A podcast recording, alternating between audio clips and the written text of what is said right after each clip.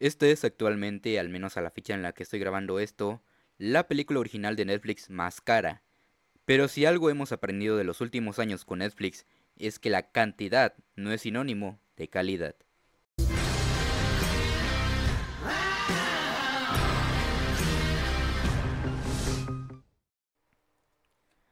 Hola gente muy buenas, bienvenidos nuevamente al Club de la Soberbia y en esta ocasión vamos a hablar de la nueva película de Netflix llamada The Greyman o El Hombre Gris.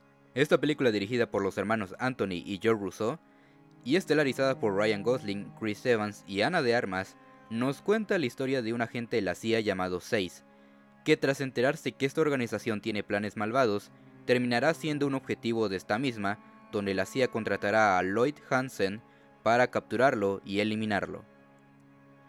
Bueno, todos recordamos a los hermanos Rousseau por ser los directores de muchos de los proyectos más ambiciosos que Marvel tuvo.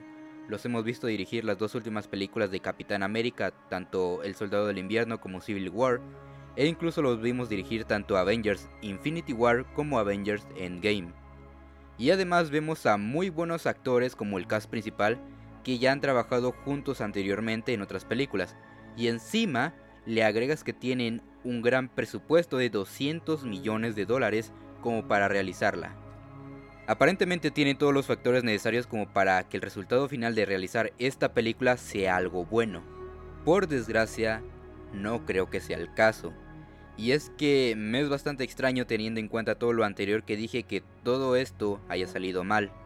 Y puede que muchos a lo mejor se sorprenden a ver que los hermanos Rousseau que nos trajeron grandes películas como las que acabo de mencionar anteriormente hayan terminado haciendo esto y con esto no estoy diciendo que los hermanos Rousseau no pueden hacer algo bien fuera de las películas de Marvel. Han demostrado que tienen talento y un gran empleo en muchas de las tomas. Sobre todo cuando se trata de escenas de acción, y aquí se ven bastante bien, pero la película solo es eso.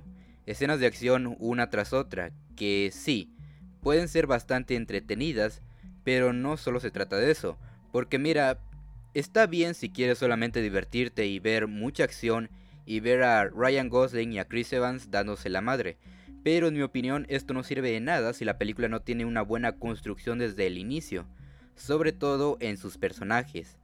Realmente no hay ningún personaje en esta película que sea de interés, y eso que a mí me encanta tanto Ryan Gosling como Chris Evans o Habana de Armas, pero como mencioné, las bases y la construcción de esta película son muy malas, haciendo que cuando la película vaya dirigiéndose al clímax, que esta es la parte de mayor suspenso, te termina valiendo madres como termine todo, porque no te importa ni siquiera sus personajes.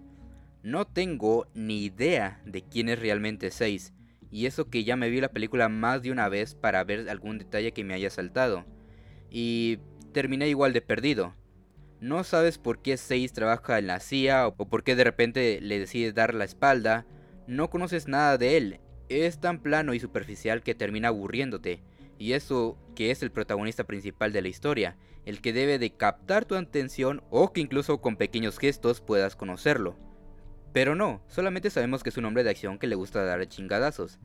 Ahora, por parte del antagonista, Chris Evans ya nos había demostrado anteriormente que también tiene un toque para ser villano, como lo vimos en la hermosísima película de Knives Out, que si no la han visto en serio vayan a verla.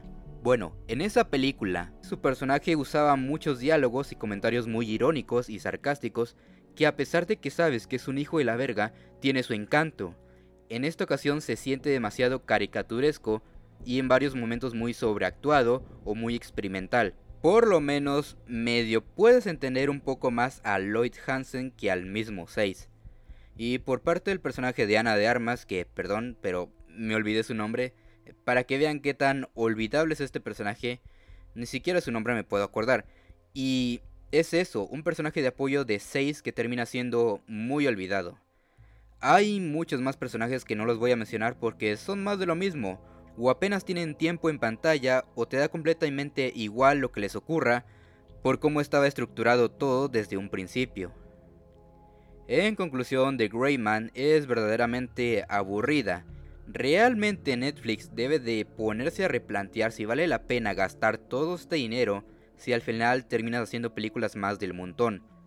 Por ejemplo, con la anterior película más cara de Netflix que fue Alerta Roja, con 160 millones de dólares, que no entiendo con qué voz y huevos se enorgullecen de decir eso, cuando estoy seguro que más de la mitad del presupuesto fue para pagarle al cast principal, porque no mames, los efectos especiales están bien culeros.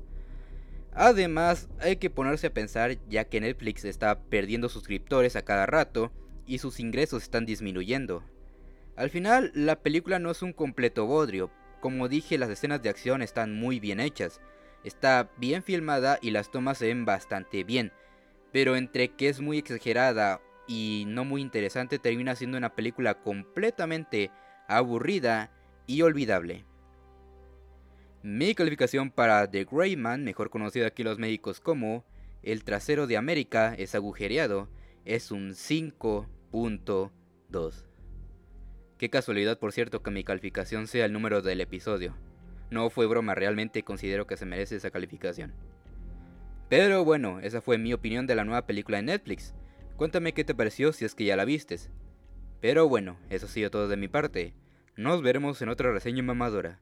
Yo soy Dante y esto fue El Club de la Soberbia.